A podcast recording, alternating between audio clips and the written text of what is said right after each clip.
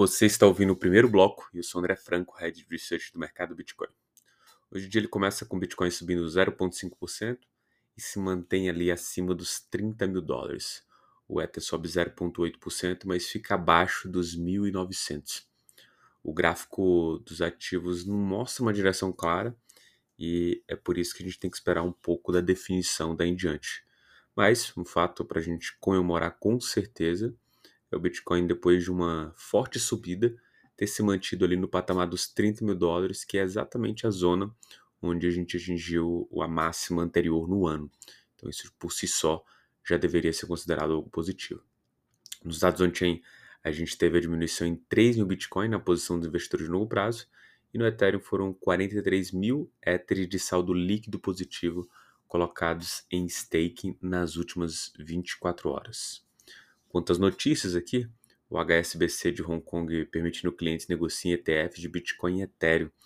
Esse já tem sido algo que a gente vem até sendo repetitivo aqui nas nossas conversas matinais, justamente a postura do governo, dos bancos e até acho que de uma direção asiática rumo a abraçar os criptoativos. O HSBC aqui nessa postura é mais um resultado do que a gente já vem vendo de evolução no mercado asiático. E o ETF é, de Bitcoin e de Ether são os investimentos mais simples ali dados a, aos seus clientes para que eles se exponham à tese.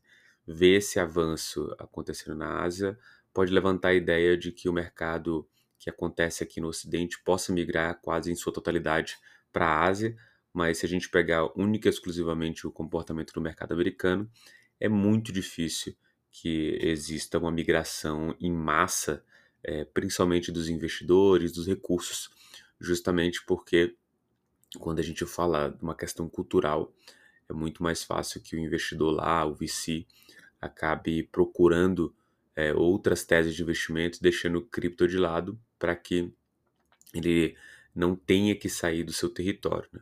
Óbvio que isso é, ganha um outro plano de fundo quando a gente tem uma grande pernada do mercado, mas analisando nesse exato momento, o que a gente vê é basicamente o mercado asiático tentando abraçar o mercado cripto, abraçando e pegando um pouquíssimo percentual do que acontece no Ocidente, e olhando para Estados Unidos a situação ainda é mais grave, porque o mercado acaba não migrando e simplesmente procurando outras teses de investimento por lá mesmo. Segunda notícia aqui da coleção Azuki, expandindo seu ecossistema de NFT e revelando uma nova coleção Elementals, né? Uma coleção que vai ter aí 20 mil, 20 mil NFTs e venda ocorrerá hoje, um esquema de leilão holandês, onde o preço começa com 2 Ether, mais ou menos ali 3.800 dólares, e a cada 5 minutos o preço cai 0.1 Ether, que seria mais ou menos mil, seria mais ou menos 187 dólares, né? Até que todos os NFTs é, eh, sejam vendidos. E isso pensando na primeira metade, os 10 mil NFTs. Depois a gente tem outros 10 mil NFTs disponíveis primeiro para os holders dos NFTs da Azuki. Isso é, naturalmente leva a gente sempre a sucintar quando a gente vê uma coleção de NFT criando uma outra coleção e beneficiando os holders, o quanto que o potencial da coleção como um todo, os preços, eles vão sendo diluídos para outros ativos, né? É sempre uma discussão porque de um jeito ou de outro, quando tem uma coleção nova, a gente entende que o que o nome ele dá um, um up, né? Você volta a figurar ali nas notícias, mas por outro lado você dilui os ganhos dos holders com outra coleção e isso é, pode ser ruim no longo prazo, inclusive se você não conseguir no seu universo comportar todas essas coleções isso pode acabar sendo mal visto pelos investidores. Não é o caso, por enquanto, aqui da Azuki, mas sempre tem, temos que tomar cuidado com isso. Por último, o ETF de futuros do Bitcoin da ProShare, o BITO, né, que foi o primeiro ETF de futuros, registra o maior fluxo semanal em um ano.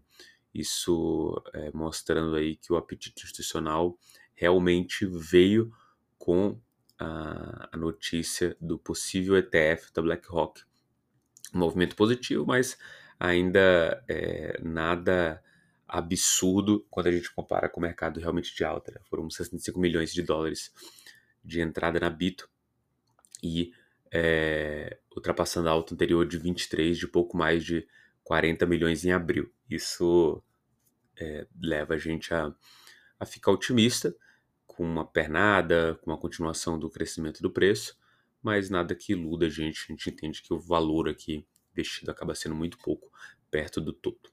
Perfeito? Muito bom dia a todos e bons negócios.